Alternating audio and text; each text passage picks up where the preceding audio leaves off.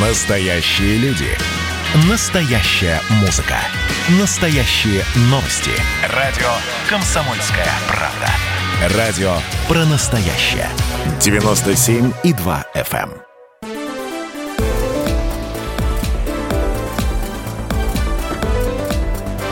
Портрет явления. Журналист «Комсомольской правды» Владимир Варсобин во второй раз с момента присоединения Крыма к России отправился на полуостров, чтобы разобраться, почему местные жители не хотят обратно на Украину, но все равно любят поныть. Часть первая.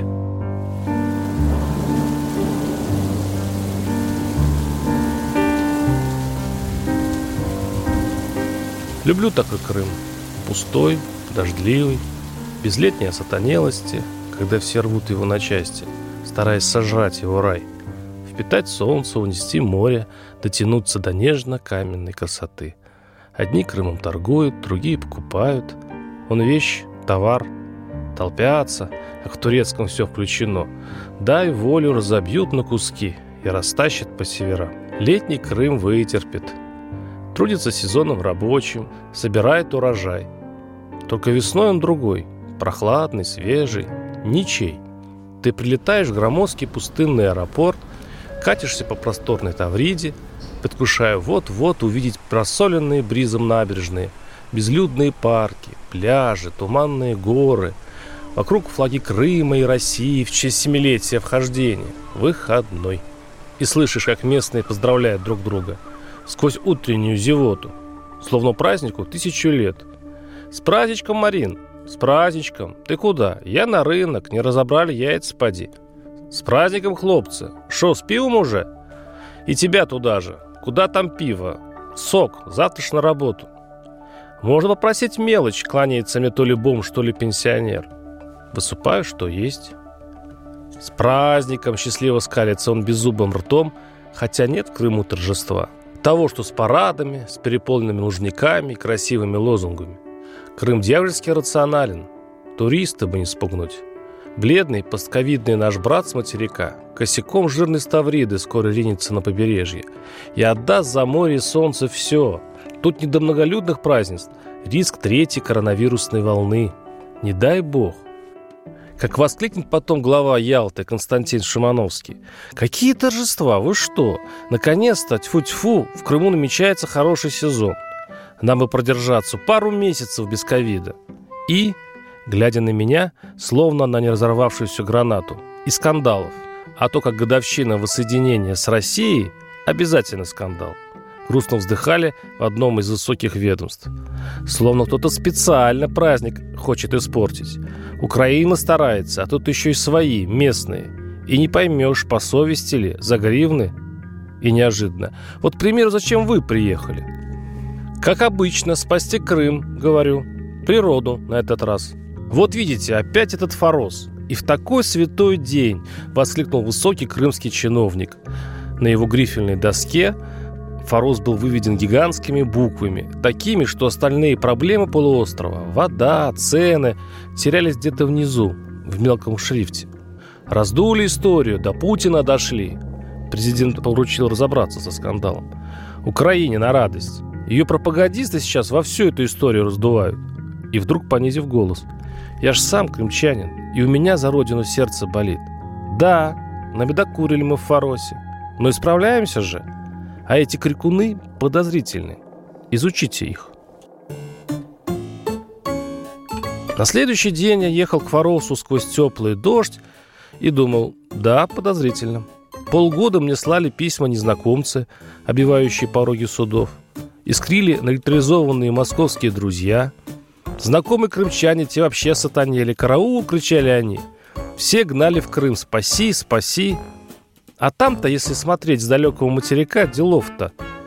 Ну, построили что-то в парке. Спилили пару десятков деревьев.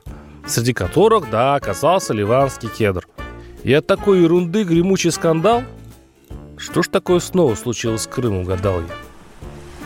Путь Форос лежал через городки, чьи названия Алушта, Гурзуф, Ялта, Алубка шептали «Не смей работать». «Пошли всех к черту, беги к морю, ни о чем не думай, Просто беги. Выпрыгиваю в Ялте. Бегу. Но чертова привычка, разговорился с аборигеном. Хорошо, наверное, жить в раю, задаю самый тупой вопрос туриста. Тю, в раю, ухмыляется ялтинец. Мы, крымчане, после смерти в рай не попадем. Бог выдал нам его при жизни. Только испортили наш рай. Кто испортил, настораживаешься ты. И все. Ты так и не дошел до моря. Началось.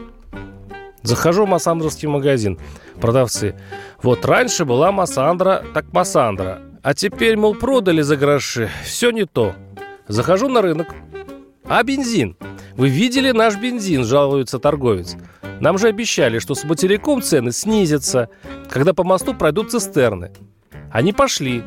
А цены все равно на 2 рубля больше, чем на материке. Да и качество топлива плохое. Обычно это объясняется нежеланием крупных топливных сетей входить в Крым из-за санкций.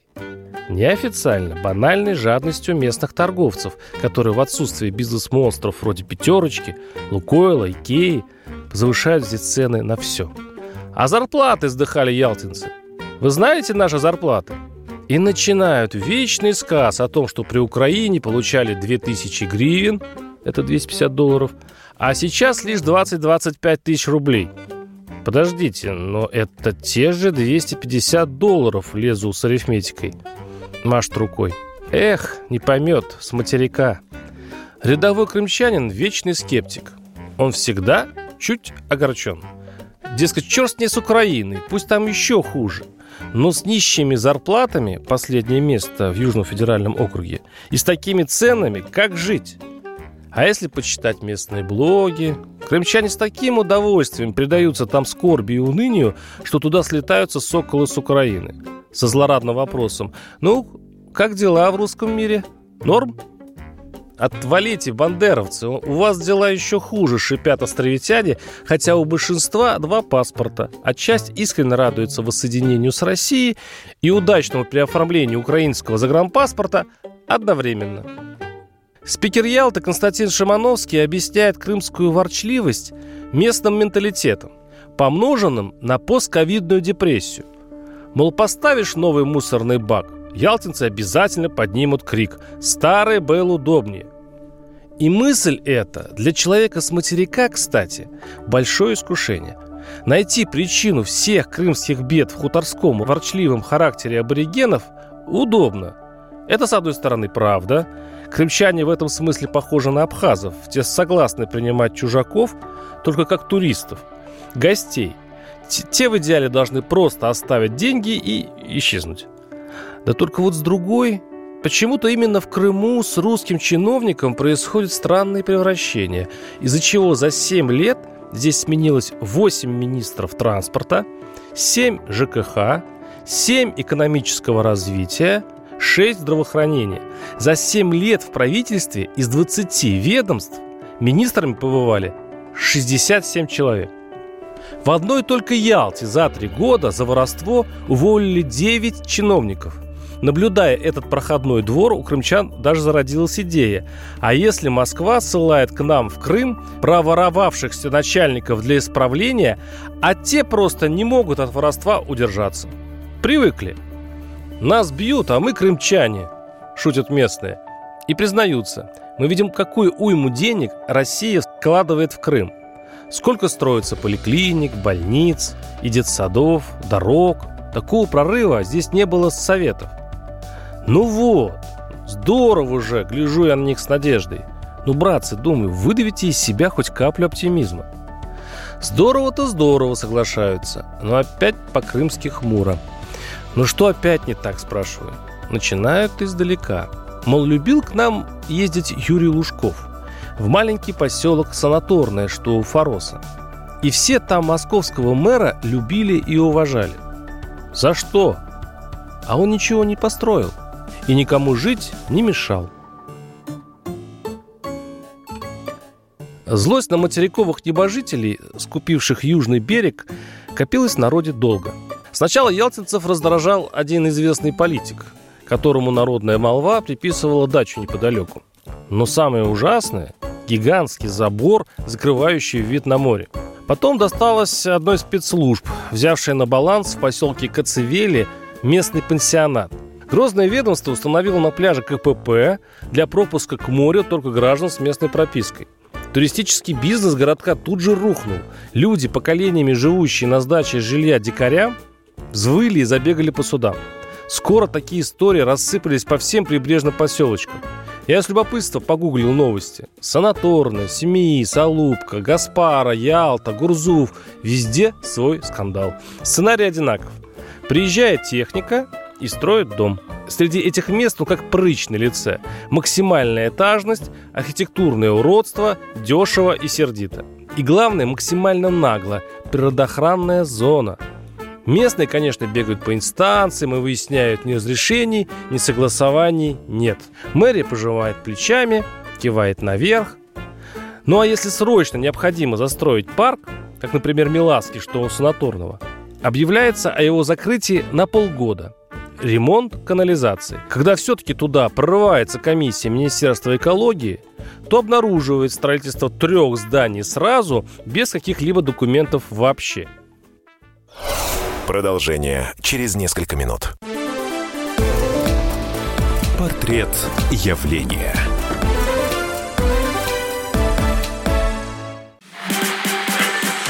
А вот о чем люди хотят поговорить, пусть они вам расскажут, о чем они хотят поговорить. Здравствуйте, товарищи! Страна служит!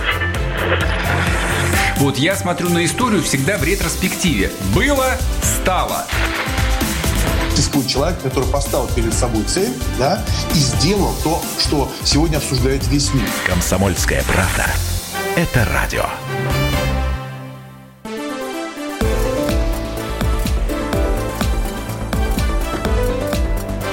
Портрет явления.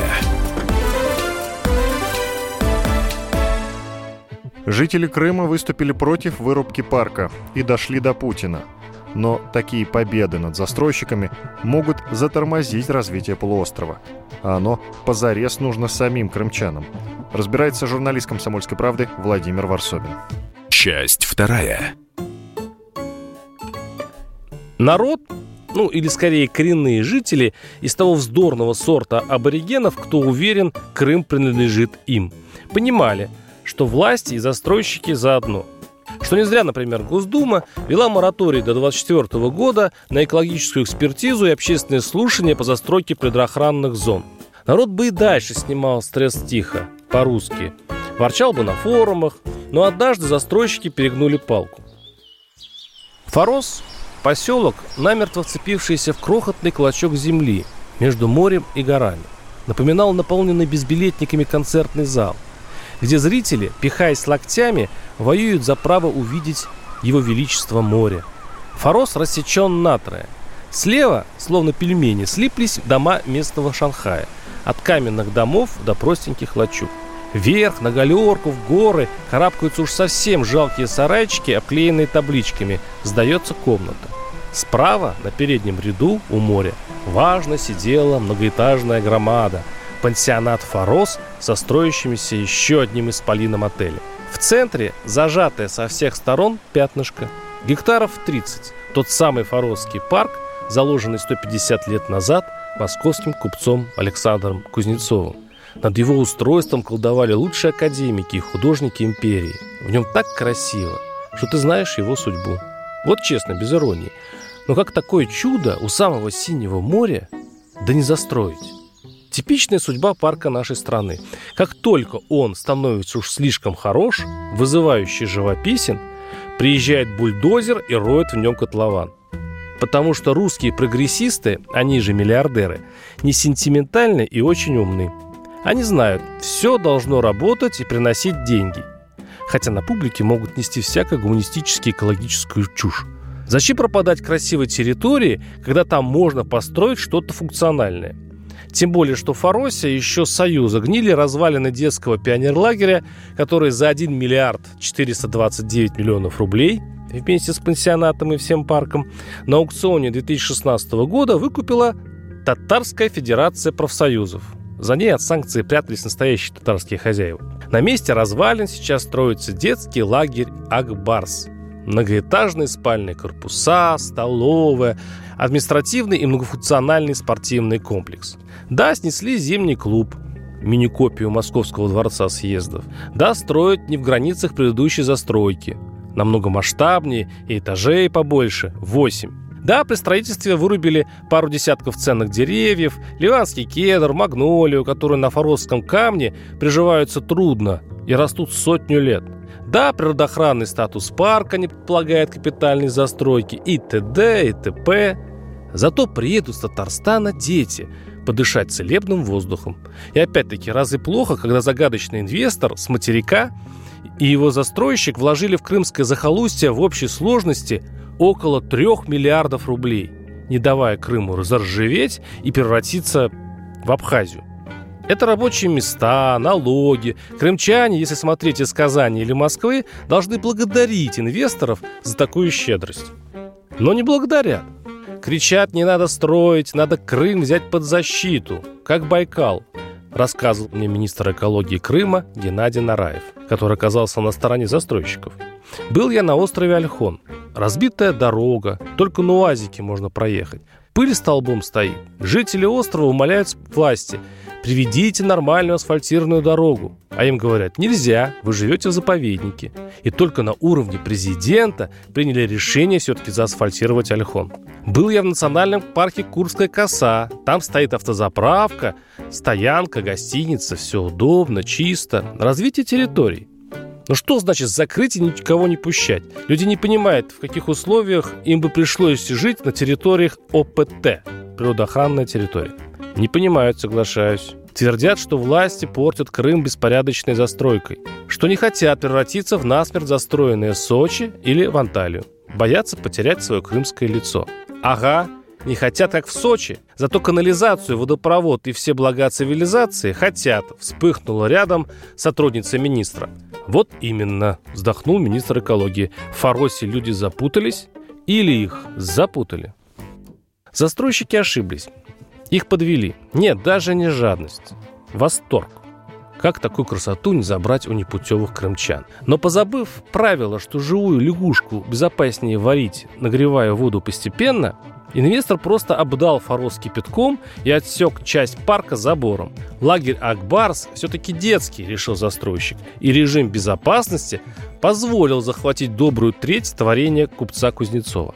А тут именно экология Крыма подставила плечо инвесторам, выпустив методические расчеты, по которым в парке можно появляться лишь полутора тысячам человек в день что волшебно совпадало с численностью клиентов пансионата «Форос» и лагеря «Акбарс». Для остального поселка с его туристами-дикарями, спортсменами с пробежками через зеленую зону к морю и эстетами, влюбленными в магнолии, парк оказался закрыт. У стен парка вспыхнуло восстание. С подозрительными, кстати, транспарантами «Захватчики вон». Здесь собралась целая толпа. Так родилось послание к Путину. Сегодня мы, крымчане, снова просим вас, нашего президента, о помощи. В наш общий дом пришла беда. Место, где мы сейчас находимся, уже скоро могут сравнять с землей. Парк Форосский – это достояние Российской Федерации. Это место, куда можно прийти каждый гражданин, чтобы подышать целебным воздухом под сенью реликтовых деревьев, а не закрытый элитный клуб для избранных. Владимир Владимирович, семь лет назад вы сказали, Крым имеет для России сакральное значение. Помогите нам спасти то, за что все так любят Крым, неповторимую природу. И вот тут взвыли все – Московские экологи, украинские пропагандисты, крымские ворчуны, куда без них, столичная интеллигенция, российская пресса. И когда удивленный Дмитрий Песков сквозь этого шума сообщил, президент поручил Симферополю разобраться в проблеме, в Крыму сразу вспомнили, как Путин защитил башкирские шиханы Каштау от потрошащих их садовиков, как отменил строительство гостиницы в московском Заряде – Тут и экс-прокурор Крыма Наталья Поклонская явилась в Форос и многозначительно изрекла, мол, она бы стройку эту остановила. Даже в правительстве Крыма поняли, куда дело идет. И глава полуострова Аксенов стал ездить в Форос чуть ли не каждую неделю, обещая разъяренным жителям все исправить. Застройщик тоже все уразумел. Оплатил штраф за уничтоженные Макдонли и кедры 2 миллиона рублей. Отдал почти все парковые территории, пообещал поставить забор только у детского корпуса, а парк оставить открытым для всех. Условную победу форосцев над пришельцами стройки все-таки вряд ли заморозит. Властям, конечно, неприятно. Местные используют территорию парка как собственность. Ну, люди, которые всю жизнь как бы жили поблизости и использовали территорию парка ну, практически как собственно, скажем, эксплуатировали эту территорию ну, в собственных целях. Бесплатно. Объяснял скандальный скрымчан глава Минэкологии Геннадий Нараев. То есть арендатор этой территории, Платит помимо арендной платы, содержания парка, ну, тратит огромные суммы денег. А те люди, которые рядом получают доход от сдачи в наем Мгм. своего жилья, ни копейки не вкладывают, только наоборот, вот, принося какой-то ущерб этой территории. Соответственно, они испугались, что после строительства детского лагеря будет ограничен вход или проход к морю. Ну, вот это и вызвало такую реакцию. Если они борются за свой хлеб, что в этом такого, говорю? Тут нет другой работы. Пусть так. Но я надеюсь, эта история простимулирует принятие закона о гостевых домах, чтобы все платили налоги, строго сказал министр. За пару часов до вылета я почувствовал, что подхватил любовь к Крыму. Видимо, это случилось в трехкилометровом походе по берегу моря. Сквозь рощи коренастых, раскидистых деревьев я шел по тропинкам со странными крымскими цветами, мимо старинных дореволюционных особняков, которые были когда-то детскими садами, мимо брошенных пионер-лагерей, где словно вчера шум прибоя звонко побеждал горн. Волшебный мир вокруг заставлял вспомнить детство. Крымский пляж, да-да, именно этот воздух, эта карусель, может, та самая, что торчит у берега. Рядом одна из лидеров защиты Фороса, Елена Виттенберг, рассказывала о каждой встречной руине. Кто там жил, как бежал от большевиков. Власть упрекает нас в личной заинтересованности, соглашается она. Они все меряют деньгами. Мы хотим сохранить Крым. Не превратить его в каменные джунгли из бетона и заборов. Представьте, чтобы на Невском проспекте начали строительство по проекту, который не просто не прошел экспертизу, а которого в окончательном виде просто нет. Действительно неизвестно, как будет выглядеть один из корпусов в Форосском парке, поэтому просили Москву принять специальный федеральный закон по защите природы и ландшафта Крыма, как по Байкалу. А я слушал Елену и думал, что-то эта зелено-ржавая красота мне напоминает – это же Абхазия, говорю, глядя на истлевшую карусель. Когда вы, активисты, выгоните всех инвесторов, Крым станет несчастной, загнивающей Абхазией, которая тоже боится быть как Сочи. Но есть же между крайностями золотая середина, произнесла Виттенберг.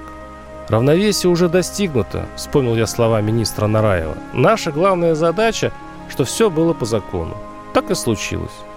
Чему научила эта история? Министр задумывается. Может построить побольше бесплатных пляжей для людей?